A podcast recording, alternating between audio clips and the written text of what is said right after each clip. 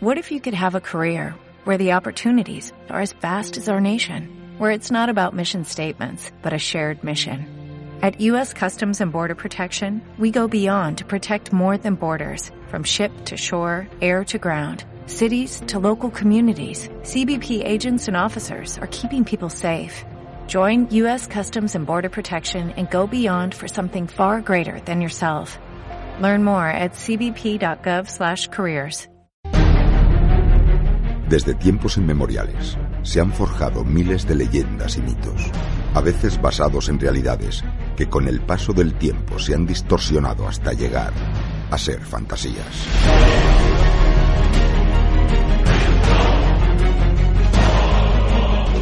Pero estas fantasías son de vital importancia para comprender la historia y cultura de cada civilización. Son su alma. En un viaje donde la realidad se confunde con el mito y el mito con la realidad. Y lo que está a punto de comenzar es su historia. Más allá de la historia, con Cristóbal Martínez.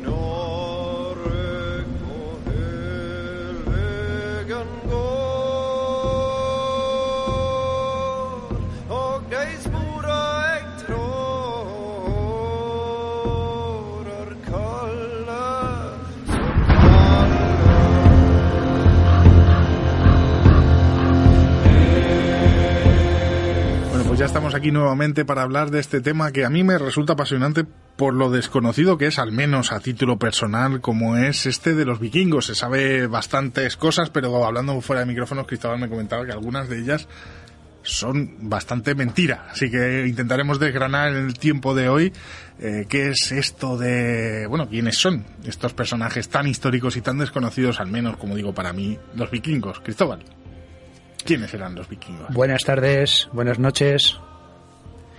Estamos aquí para hablar de uno de esos pueblos que la verdad que eran temidos en Europa. Uno de esos pueblos que ha pasado a la historia como uno de los grandes sanguinarios de la historia. Que arrasaron a Europa durante unos siglos. Estamos hablando de los vikingos, que son mal llamados vikingos. Vamos a explicarlo. No eran precisamente llamados vi- vikingos porque los vikingos eran solo aquellos que pirateaban, es decir, aquellos que cogían los barcos, las dracas, iban a hacer racias a sus vecinos y por toda Europa.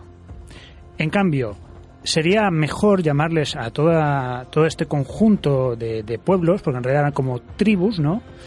Los hombres del norte. Estamos hablando de Escandinavia, de lo que hoy sería Noruega, Suecia y Dinamarca. Estos tres países actualmente hay que fijarse un poquito en las condiciones de vida que tendrían en el siglo VIII. Estamos hablando del siglo VIII. Vamos a hacer cronológicamente en qué situación se encontraba Europa. Roma había caído. Estábamos en una situación donde Europa no había un poder férreo, salvo, en, el, en el siglo IX con Carlo Magno, que intentó hacer, digamos, un imperio, pero que enseguida cayó ese imperio, el imperio de Carlo Magno. Eh, entonces, claro, con los vikingos, esos, esos seres que nos han llegado a nosotros como, como fuertes, rubios, sanguinarios totalmente, en realidad hay mucho más detrás. Hay una cultura detrás que vamos a explicar.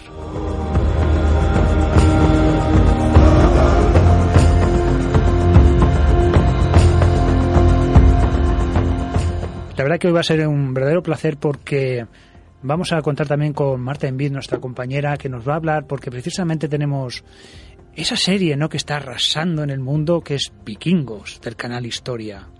Una serie que por fin muestra a los vikingos tal y como eran. Tiene algunos fallos, que si queréis después los comentamos algunos pequeños fallos. pero en general yo creo que nos da una idea muy aproximada de lo que eran los vikingos. Y la verdad que esta serie está arrasando en el, en el mundo. Por ejemplo, que tenemos una gran seguidora de esta serie, ¿verdad, eh, Marta? ¿Qué, ¿Qué es lo que te, ha, te has encontrado con esta serie?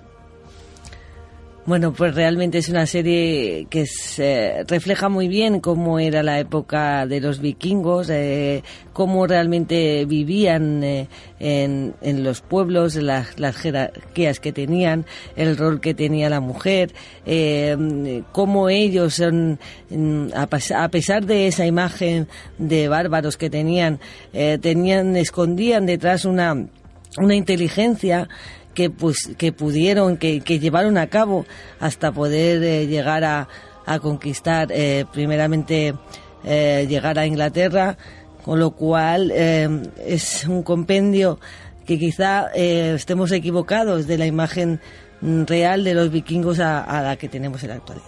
Me parece muy interesante, sobre todo porque sacas todo el tema. Y si me, si me lo permitís, voy a haceros esta primera pregunta y luego vamos hilando temas como ya sabéis que yo me salgo un poco del guion. Eh, Marta, te la voy a preguntar a ti. ¿Cómo era el rol de la mujer en los vikingos? Porque, según tengo entendido yo y seguramente muchos, era mucho más participativo, o al menos parecía más participativo que en otros, en otras etnias o grupos, ¿no? Como dirían otros. Eh, ¿Cómo era el rol de la mujer? ¿Es verdad la leyenda de los cuernos? Bueno, a mí no, realmente no me suena que, se pusieran los cuernos, pero y tampoco que, que, los vikingos bebieran en cuernos en sí, como tenemos acostumbrados, no tanto en las series, sino como las películas en general, donde nos enseñan la vida de los vikingos. Pero realmente la mujer, que es que es quizá lo que más sorprenda, porque eh, no estamos acostumbrados, siempre Cristóbal lo explica mayoritariamente eh, cada semana en la sección que es el rol de las mujeres en la historia, que, que la verdad es que ha sido casi vilipendiada, por no decir otras cosas peores, ¿no? En cambio, en la cultura vikinga, ese, ese rol, la mujer realmente tiene un, papel muy importante en la sociedad, no solamente en su casa, que la tenía, sino eh, fuera de, de su casa, es decir, si no eras un esclavo, una esclava, no tenías bastante, ningún derecho, dijéramos. Si quitáramos eh, la gente sencilla del pueblo, pues la mujer también era importante, pero mayoritariamente es las de la gente noble, pues todavía muchísimos más privilegios. Pero en general la mujer estaba eh, respetada al 100% por el hombre, siempre. Contaban con ella para todo y eh, no solamente era encargada de hacer las comidas y de coser, sino también de, de ser las encargadas de darle a sus hijos esa sabiduría ancestral, porque lo explicará Cristóbal, porque eran, tenían muchos dioses, eran paganos y tenían una serie de dioses y les contaban a sus hijos todas esas leyendas eh, que tenían que ver con esos dioses y era una manera de, de aprendizaje y, un, y mantenían mucho la tradición, la tradición oral. En el caso de que una mujer, por ejemplo, volvamos al hombre, una mujer fuera insultada o pegada, el hombre la verdad que era castigado. Con lo cual, eh, no solamente castigado físicamente, sino que además era deshonrado. Es decir, que no se le podía pegar a una mujer, ni pegarla, ni violarla, ni, ni insultarla, ni nada. La mujer tenía muchos derechos, como por ejemplo el divorciarse libremente y sin perder ningún derecho adquirido eh, bueno, mayoritariamente si una mujer tenía dinero o bien y se casaba con un hombre de bien, si decidía divorciarse, esa mujer luego, al divorciarse, no se quedaba sin nada. Se el hombre tenía que darle todo aquello que ella había aportado a ese matrimonio. Además, eh, podía divorciarse por diversos motivos. Eh, porque el hombre no le gustara, pues a lo mejor no era más, no era habitual pero si ese hombre pues eh, tenía una disfunción eréctil, ese hombre no la satisfacía sexualmente o cualquier tipo de circunstancia similar, la mujer era libre de separarse, divorciarse y el hombre pues se tenía que atajarlo y aunque claro también los nobles vikingos podían tener más de, de una mujer, también es cierto. Y eh, bueno, pues por desgracia, ¿qué pasó? Pues eh, bueno, tenían una mente más abierta sexualmente, más, mm, que diga- dijéramos qué pasa, que cuando al transcurrir del tiempo, cuando el cristianismo se empieza a expandir, sobre todo pues en Escandinavia y en algunos países, no sé si es Suecia, si no me equivoco, entonces la mentalidad empieza a, a cambiar porque se, se vuelven, se convierten al cristianismo y con ello las mujeres empiezan a ser relegadas a un segundo plano. Son, eh, se les quita ese poder que tenían para poder mm, políticamente que también lo tenían y entonces pues mayoritariamente llegaríamos casi a nuestros días lo que ha sido la mujer hasta hasta hace bien poco. Pero quizá era la, es la parte desconocida del pueblo vikingo, ¿no? Unos bárbaros, unos salvajes, eh, lo que eran capaces de hacer cuando llegaban a un sitio, en cambio, en su pueblo, con sus propias mujeres, era todo lo contrario. Con lo cual, eh, creo que, que estaban mm, asalvajados, como dirían unos, pero en cambio muy evolucionados mentalmente.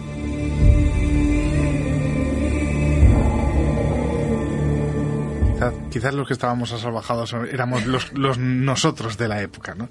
Eh, le preguntaba a Marta sobre la historia de, los cuernos y la mujer, que me parece muy interesante. Eh, esto de los cuernos se dice que llega hasta el día de hoy, que es esa frase de poner los cuernos, es la de, pues irse con otro que no sea tu pareja, pero eh, contaba la historia o la leyenda, y tú me lo corroborarás, Cristóbal, si es verdad o no, que las mujeres podían poner los cuernos de un animal en las puertas de sus casas cuando sus maridos pues navegaban y llevaban no sé cuánto tiempo ya eh, fuera como diciendo de que su matrimonio su libertad entre comillas ya, ya estaba otra vez y que podían entrar pues eh, a emparejarse de nuevo es decir que, que ya había pasado el tiempo suficiente para poner esos cuernos en la puerta ¿es correcto esto o, o es un poco de leyenda? Qui- Quizás hay un poquito de mito en todo esto. Vamos a ver. Para empezar, el casco con cuernos, famoso casco con cuernos, la primera vez que vio la luz fue en 1876 en la representación de una ópera de Richard Wagner, en el anillo del, del Nibelungo. Es decir, uno de estos personajes pues salió a escena con un casco, con unos cuernos. Entonces, a partir de ahí, la leyenda se fue agrandando y entonces, claro, queda muy bien en escena unos cuernos, pero de, de cara a la lucha, a una guerra, debía ser muy incómodo luchar con unos cuernos ahí puestos, ¿no? Por lo tanto, ya sabemos exactamente que no tenían cascos de este tipo, sino eran unos cascos cónicos con unas protecciones nasales. Entonces, hemos desterrado ya uno de estos mitos. El otro mito que me decís de, de la leyenda esa que ponían los cuernos cuando la mujer, el hombre se iba, eh, sí que hay bastante documentación sobre eso, pero exactamente mm, es como un, mito todavía. Mm, yo creo que todavía no está confirmado del todo. Puede que en algunas partes se hiciera, pero no, era una cosa generalizada. Generalizada.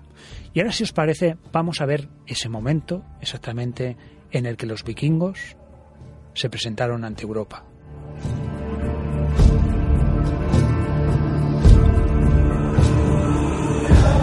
Ese momento quedó siempre grabado en la memoria de aquellos que los vieron. Fue en Lindisfarne, en un monasterio que estaba en las costas de Inglaterra en el 793. Fue cuando hicieron la presentación, digamos, Europa de, estas, de estos vikingos. ¿Qué hicieron? Pues simplemente arrasar con todo lo que encontraron. Era fácil, era un monasterio. Los monjes seguramente lo último que, vieron y pensaron es que los demonios habían escapado, que venían a a por ellos, que era el fin de los tiempos. ¿Por qué los vikingos empezaron a hacer estas racias? ¿Por qué empezaron a expandirse por Europa haciendo estas tropelías, buscando sobre todo plata, que era lo que más buscaban, y, dinero fácil? Tenemos, tenemos una explicación. Tenemos que tener en cuenta que esta zona, en esta zona siempre ha habido muchas migraciones, presionando hacia abajo. Fueron las encargadas también unas migraciones de, digamos, destruir, participar en la destrucción del Imperio Romano, con lo cual, en el 476, con lo cual es una zona que siempre ha estado muy enfrentada a Europa. Y en esta época, estamos hablando prácticamente del siglo VIII, había un problema. Se calcula que podía haber un millón de personas en Escandinavia. Estamos hablando de unas tierras muy duras, unas tierras congeladas donde era muy difícil que la agricultura pues diera los frutos necesarios para alimentar a todos, ¿no? Para que las riquezas entre todos se hiciera. Claro, ¿qué empezaron a hacer? Pues luchar entre ellos, porque eran tribus, tenían no tenían un rey claramente asignado en los primeros tiempos. Después sí que es verdad que la figura del rey se fue digamos, eh, apropiando ¿no? de estas pequeñas tribus que tenían pues su jefe local. ¿Y qué decidieron? Pues explorar y hacer esas racias, que las racias eran esos ataques rápidos, lo más fácil posible, gracias sobre todo a unos barcos impresionantes, los Drakkar. Los Drakkar, es decir, los barcos dragones. Los dracos eh, tenían lo que es un mascarón, tenían la forma de un dragón, porque el dragón era muy importante para los vikingos. Pero este barco solo era utilizado para estos fines, para saltar, para piratería. ¿Por qué? Porque también tienen otros barcos, otro tipo de barcos que utilizaban pues para, para el comercio, etcétera. Tenemos que tener en cuenta que Europa el mundo europeo se habría enfrentado antes a algunos piratas, ¿no? Cabe recordar, incluso en el siglo I antes de Cristo, Pompeyo el Grande, cómo tuvo que, que, recolectar, digamos, toda la flota que cabía, no solo romana, sino también pesqueros, etcétera, y bordeando lo que era todo el ancho del Mediterráneo, cada ciertos metros, con un barco, hizo con los piratas intentar para que se refugiaran en tierra, que fue ahí donde el ejército romano pudo acabar con esos piratas que asolaban el Mediterráneo. Por lo tanto, estamos hablando que estaban preparados, pero ¿qué pasaba? El imperio romano había desaparecido. No había una fuerza superior capaz de detener a estos vikingos. El único que pudo detenerles fue eh, el emperador Carlomagno. Sí que fue capaz, lo pasa que, ¿qué pasó? Pues rápidamente su imperio se deshizo, como todos sabemos. Sabemos que Carlomagno, incluso, claro, en la marca hispánica, la, la, mitad de Cataluña logró pues hacerse para detener a los árabes, ¿no? A los, a los musulmanes que habían, que habían atacado pues eh, la península ibérica en el 711 habían desembarcado. Con este panorama, los vikingos se encontraban a su aire. Eran unos guerreros feroces, gracias a estos barcos podían navegar por los ríos, con lo cual se podían internar en cualquier sitio de Europa, cualquier sitio de incluso la península ibérica. Tenemos noticias incluso que tranquilamente se internaban en el Ebro, llegando a Zaragoza, más allá de Zaragoza. Es decir, atacaban por sorpresa. Hay, después de, de Inglaterra, intentaron, claro, seguir más hacia el sur. En el sur que se encontraron Galicia. Hay una anécdota que me encanta. Los vikingos vieron lo que es la torre de Hércules, navegando. Ellos pensaron, semejante construcción, aquí debe haber una gran civilización, muchos, muchos tesoros, y, pero claro, al desembarcar, claro, se quedaron de piedra. Vieron que eran simplemente pueblos de pescadores. No pensaron que la torre de Hércules había sido un faro romano y la civilización romana ya no estaba. Igualmente fueron rechazados en Galicia por el rey Ramiro I, ¿no? Fueron rechazados. Pero ellos siempre intentaban seguir más allá, entonces llegaron hasta zona musulmana. Destruyeron Sevilla. Llegaron a destruir Sevilla hasta que el ejército de Ramán II al frente los rechazó, los pudo rechazar. Es decir, vemos como cuando un ejército organizado y poderoso los podía rechazar, porque estamos hablando que como máximo podían en estas expediciones juntarse a mejor 5.000 hombres. Sí que eran terribles en sus ataques, tenían, digamos, una, una infantería muy especial que eran los Bersers, que son unos guerreros muy especiales. Estos guerreros se los ha considerado a veces como eran como los hombres lobo, que aquí venían esa, esa historia, ¿no? Estos hombres luchaban desnudos y antes de entrar en combate comían unas setas alucinógenas. Uno dice la mosquita, mosquita, bueno. Manita muscaria. ¿Cómo? Amalita muscaria, es que no sé cómo se dice. Nanita, vanita. Vanita. Manita, ¿no? Manita, Manita muscaria. Creo que sí. Bueno, setas alucinógenas, manita muscaria, otro tipo de setas que realmente los convertía en unos fieros guerreros, tan fieros que les temían hasta sus propias tropas. Es decir, los otros vikingos les temían cuando entraban en combate.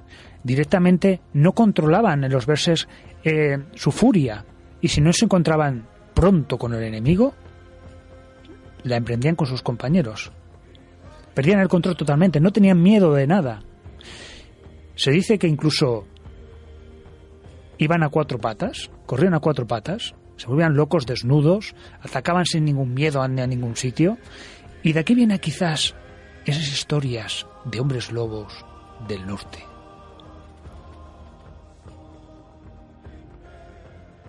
No me extraña por otra parte que viesen dragones y viesen de todo, ¿no? Cuando, cuando atacaban, pero sin embargo se dice, y a lo mejor yo ya sabes que me voy saltando un poco, que en estos viajes llegaron mucho más allá de Sevilla e incluso mucho más allá de la península. Cruzaron el, el océano y se plantaron en América. Vamos a ver. También hay que decir que antes de pasar al Atlántico, en el Mediterráneo, fijaros dónde llegó, llegaron, Constantinopla. Ahí hay una historia que quizás algún día contemos, ¿no? Que se enamoró una, noble de Constantinopla con, de un vikingo y tuvieron una historia. Eran muy importantes, incluso Rusia, Kiev, fue fundado por los vikingos. La sangre rusa, la sangre de Kiev, es sangre vikinga. Hay una cosa que me gustaría como comentar antes de pasar al otro lado, a, América. Estamos hablando de que primeramente atacaban, hacían esas racias, pero luego hay como una evolución. Estamos hablando en pocas décadas, una evolución, se dieron cuenta que como tenían pues a, la actual Francia, Inglaterra y otras zonas bastante asustadas, simplemente con su presencia, se dijeron, ¿para qué vamos ahora a combatir en estos momentos, pudiendo pedir un rescate por no atacar? Lo hacían, lo que pasa es que luego muchas veces atacaban igualmente, porque para ellos era muy importante que Odín les viera combatir. ¿Para qué? En caso de caer en combate, ser llamados al Valhalla, por las Valquirias, ser llevados por las Valquirias, estas, estas féminas, estas vírgenes que acogían, que elegían, mejor dicho, elegían a cada guerrero para ir al gran salón de Odín, del Valhalla. Porque todos esperaban algo, el Ragnarok. El Ragnarok es el, vamos a llamarlo, el fin de los tiempos vikingos. Y simplemente en el Valhalla, allí, ¿qué hacían? En teoría, estas cosas mitológicas, pues comer, tener relaciones sexuales y luchar, guerrear, prepararse para qué? Para el Ragnarok. Porque se, cuando se toca el gran cuerno y que se convocan a todos los dioses, es decir, Odín, porque este es- era una religión politeísta, exactamente igual que pues los griegos no con sus pe- peculiaridades los romanos los egipcios. Entonces se decía que los grandes guerreros ayudarían a los dioses en la gran batalla contra los gigantes. Pero bueno estas cosas mitológicas quizá algún día lo, lo expliquemos más de- detenidamente pero es muy importante para para saber no lo que pensaban y por qué hacían estas cosas no hemos dejado a los vikingos que ahora se pedían rescate pues bien, después, ¿qué hicieron? Asentarse. Porque no olvidemos dónde vivían. Vivían en un sitio donde necesitaban tierras. No había suficientes tierras para todos. Entonces, ¿qué hicieron algunos reyes francos? Les dejaron algunos ducados, como Normandía. Normando, hombre del norte. Es decir, los normandos eran justamente descendientes de vikingos, que se asentaron aquí que fueron contratados, vamos a decirlo así, contratados por estos reyes francos, que a cambio de estas tierras les pedían que les protegieran de los otros vikingos. Y entonces eso, es, claro, es muy interesante, porque a partir de aquí luego también hay estas normandos contra sajones, después en Inglaterra, o sea, es toda una aventura de los vikingos que hoy día su sangre está muy presente, digamos, en, toda Europa. Y ahora sí, vamos a dar ese salto al otro lado del Atlántico.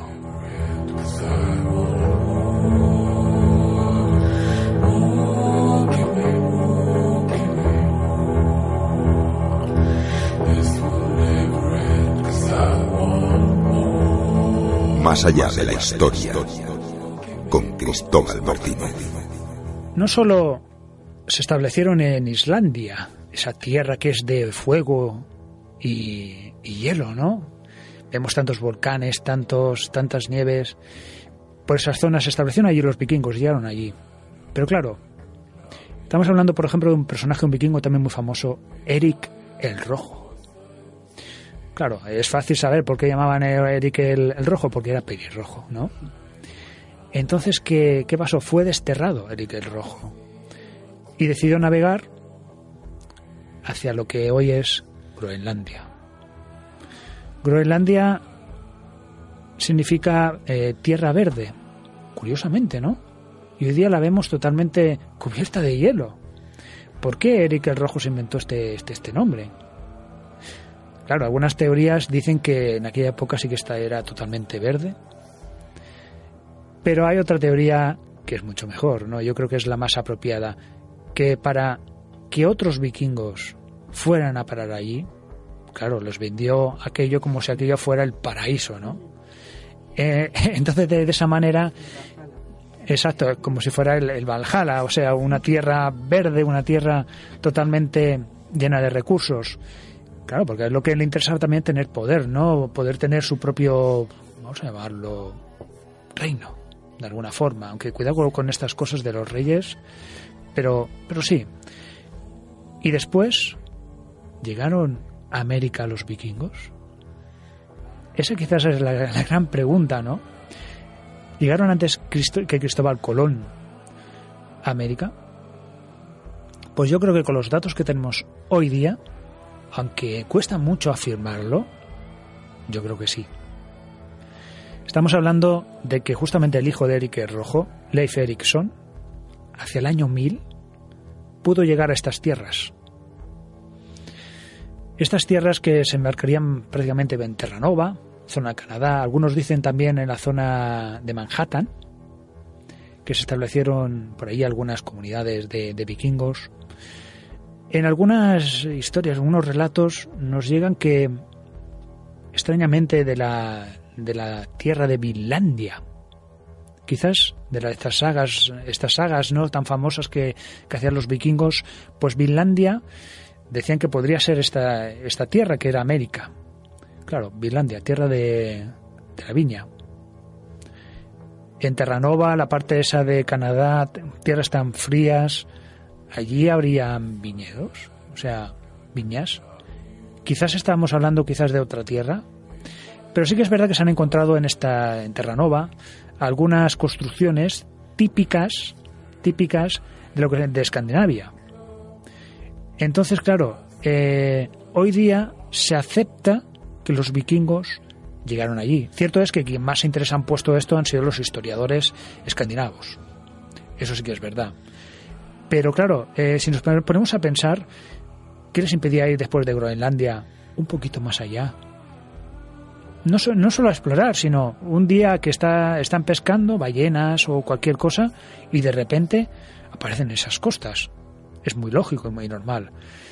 Y cada vez que recuerdo este, estos hechos, hay que pensar que estos barcos, los dracars, no tenían cubierta. Imaginaros pasar semanas, quizás algún mes, en, estos barcos a la intemperie totalmente. Debía ser algo muy duro de, de, de, realizar, pero estas gentes estaban preparadas, preparadas para el frío, preparadas para la navegación. ¿Cómo navegaban? Esa es otra cosa importante. Se ha dicho muchas cosas sobre la navegación de los vikingos, que incluso tenían miedo a la niebla, que navegaban solo por las estrellas, pero también que había una cosa quizás que la hemos encontrado actualmente que les ayudó a navegar.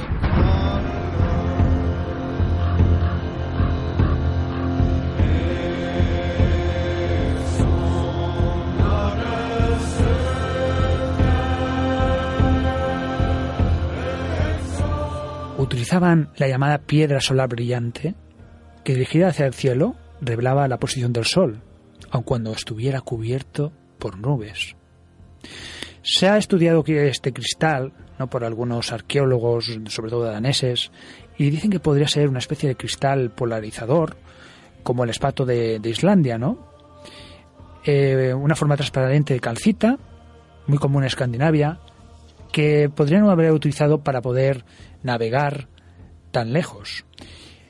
Entonces, con lo cual, estamos hablando de, de unos navegantes extraordinarios y que incluso en sus sagas quizás llamaron hombres feos a los indios de Norteamérica, ¿no? Tiene, tiene guasa, ¿no? Que llamaran feos a alguien cuando los vikingos, bueno, había de todo, pues no eran exactamente todos tan rubios, tan, tan guapos, pero sí que es verdad que estamos ante un hecho casi irrefutable de que llegaron a América.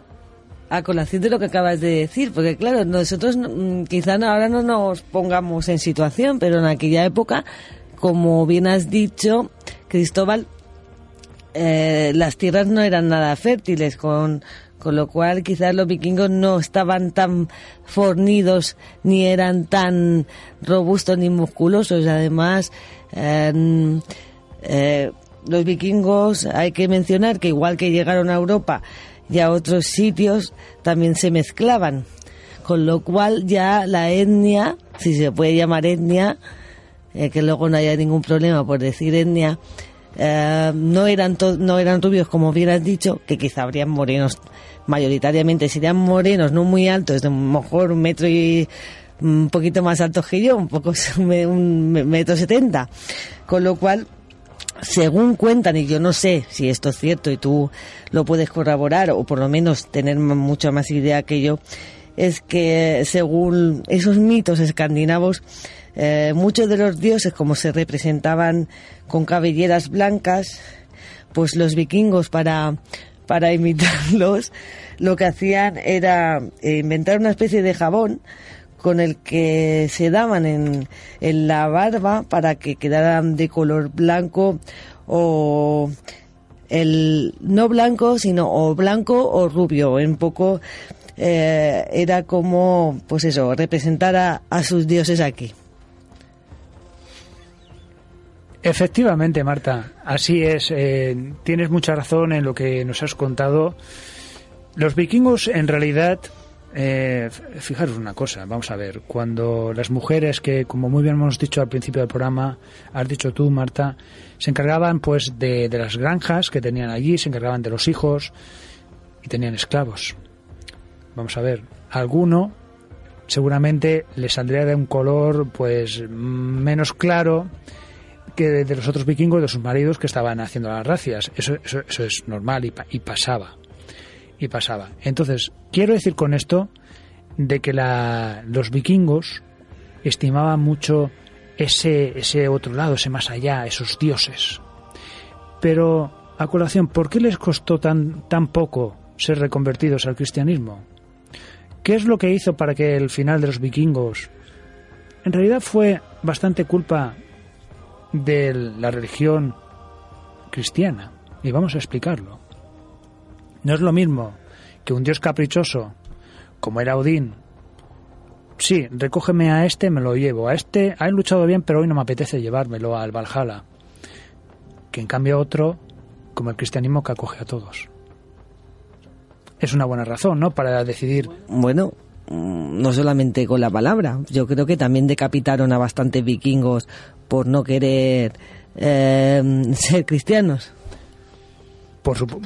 Por porque con la palabra solamente no convencerían a muchos de ellos, porque eh, no es lo mismo tener a un Dios que lo tienes colgado ahí en una cruz a ellos que eran dioses humanos, que tenían que ver mucho con la naturaleza. Por ejemplo, Odín vale, pero el espíritu Loki, que también les hacía mucho caso, con lo cual eh, no creo que muchos se convencieran rápidamente cuando vieron eh, representado el Cristo en una cruz. Vamos a ver, hemos hecho una composición un poquito rápida, ¿no? Es decir, por supuesto que a algunos les costó y a algunos jamás lo aceptaron, lo aceptaron. Eso desde luego. Pero te- tener en cuenta una cosa.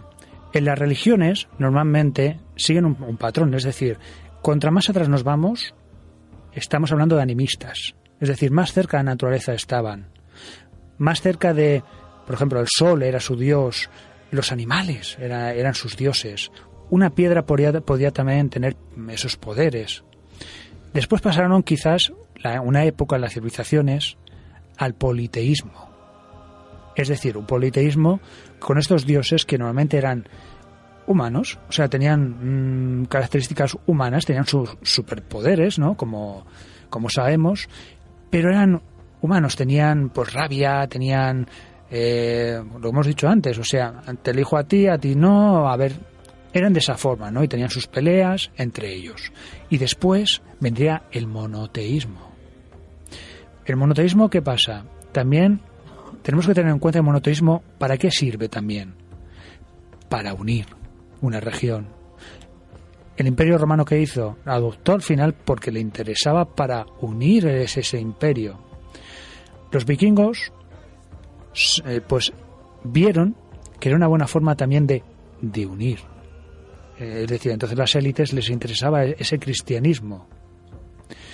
De alguna forma, eh, estos, estos vikingos, aparte de, olvidarse de sus viejas costumbres poco a poco, y no en todos sitios, porque por ejemplo en Islandia costó más, eh, esa, esa visión del cristianismo les aplacó bastante el hacer la- las racias. Pero no es el único motivo. ¿Por qué pararon de hacer las racias? Porque los, los reinos se fueron preparando. Es decir, ya no tenían, ya no habían sorpresas, ya no habían sorpresas. El feudalismo se iba instalando poco a poco en Europa, con lo cual una sociedad feudalizada, una sociedad preparada y guerrera, podía hacer frente a estos piratas, a estas racias vikingas. Entonces, claro, muchos vikingos vieron que, pues, ese ya no era el camino, que había otro tipo de caminos, y también hay que tener en cuenta que su sangre ya estaba, como hemos dicho, en Normandía, Inglaterra y Rusia también.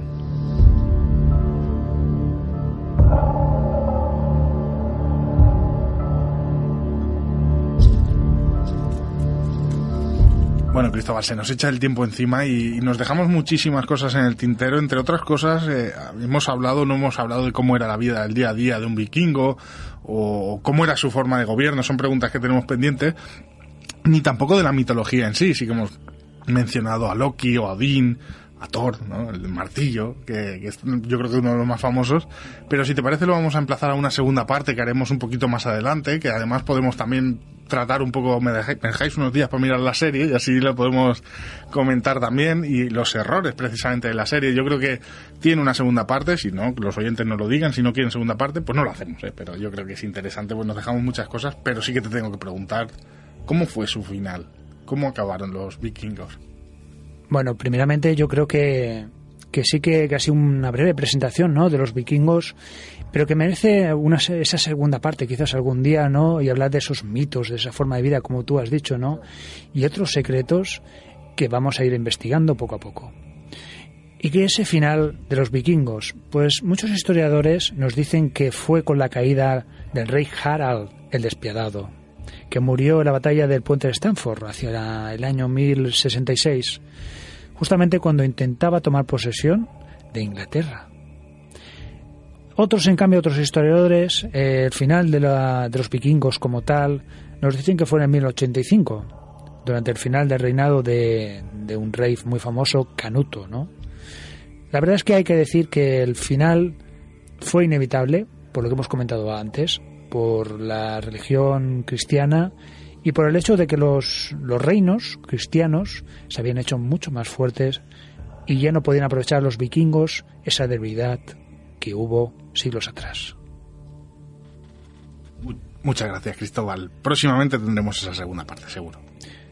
Muchas gracias a vosotros y nada, simplemente decir que, que es importante saber de que todos estamos mezclados.